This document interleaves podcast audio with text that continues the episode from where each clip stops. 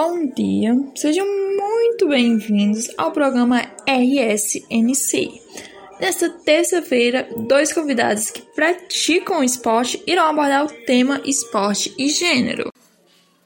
No programa de hoje, teremos dois convidados, atletas. A primeira convidada é a Gabriela Guimarães e sua modalidade é voleibol. Altura 1,80, camisa 10 e ela é da cidade de Mato Grosso, Belo Horizonte, tem 27 anos. E o nosso segundo convidado é o Bruno Henrique Pinto, e tem 30 anos, é jogador de futebol e mora em Belo Horizonte, Mato Grosso. E eles falarão sobre o tema abordado e darão sua opinião. Vamos para a primeira pergunta. Gabriela, você acha que o homem é superior à mulher no esporte? Pois uma mulher pode ter a mesma capacidade de um homem, tanto no esporte como em outra área de trabalho. Bruno, é, dê sua opinião e fale um pouco sobre esporte e gênero.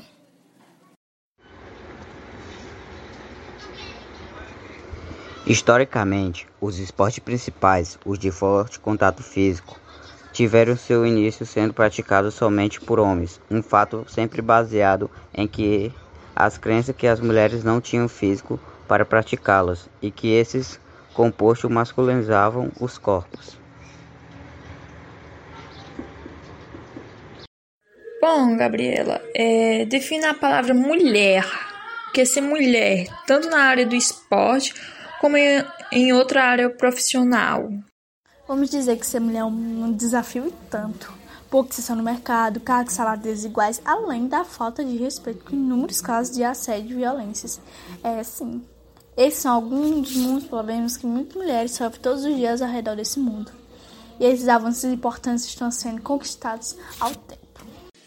Gabriela, no seu ponto de vista, como a mídia e a sociedade agem com a mulher no esporte? Ela age da mesma maneira e da mesma forma que um homem? A mídia, ao dar cobertura maior aparência física e a feminilidade da atleta mulher, frequentemente compara seu desempenho com um dos atletas do sexo masculino. A mídia constrói, com isso, o esporte a partir da diferença entre gêneros e a hierarquia do sexo.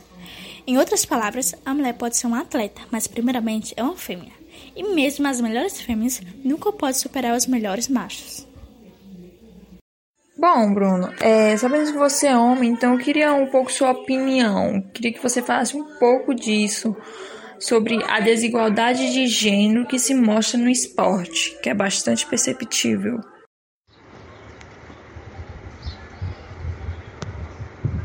Apesar de o esporte ter sido transformado em direito delas, ainda há, por exemplo, desigualdade financeira em relação aos homens no meio esportivo um dos principais redutos machistas do país, o sexo feminino tem um grau e maior para ter sucesso objetivo, é o mundo fechado. Bom, gente, infelizmente nosso programa vai ao fim. É, queria agradecer vocês pela participação e que foi uma honra entrevistar os dois. Espero que tudo isso possa trazer uma reflexão tanto para a mídia quanto para a nossa sociedade. Espero que vocês tenham aprendido um pouco sobre esporte e gênero, sobre a desigualdade e espero que tenham entendido que os nossos dois convidados explicaram muito bem. E é isso. Tchau.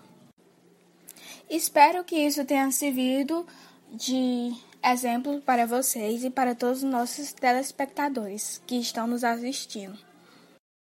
Foi um prazer. Muito agradecida, obrigada. E é isso, o programa chegou ao fim e até a próxima.